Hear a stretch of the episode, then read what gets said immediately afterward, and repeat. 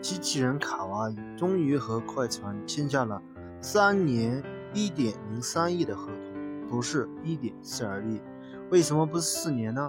卡哇伊并没有我们表面上想象的那么老实。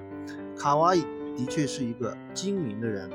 卡哇伊在签约之前就让三支球队为他保密：尼克斯、湖人。为了只是让自己的交易获得更大的利益，为了签约保罗·乔治，本以为伦纳德会像詹姆斯一样签一个一加一或者二加一留在猛龙，但是我们的想象错误。伦纳德是伦纳德，他并不是另一个詹姆斯，他也不是杜兰特二号。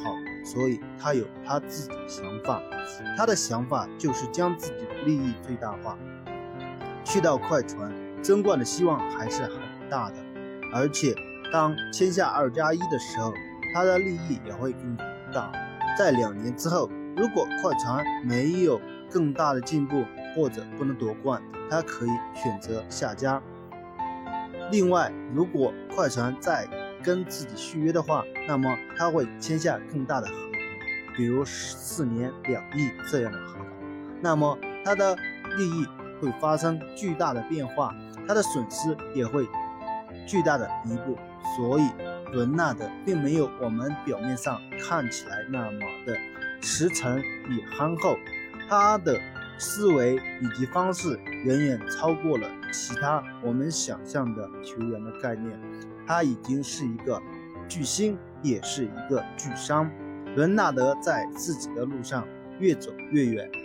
伦纳德并不是我们表面上看起来的那样。伦纳德能给快船带来什么？下个赛季是否夺冠，我们拭目以待。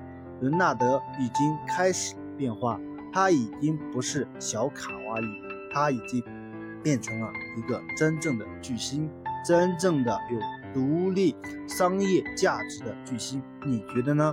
欢迎大家踊跃的点赞评论，谢谢大家。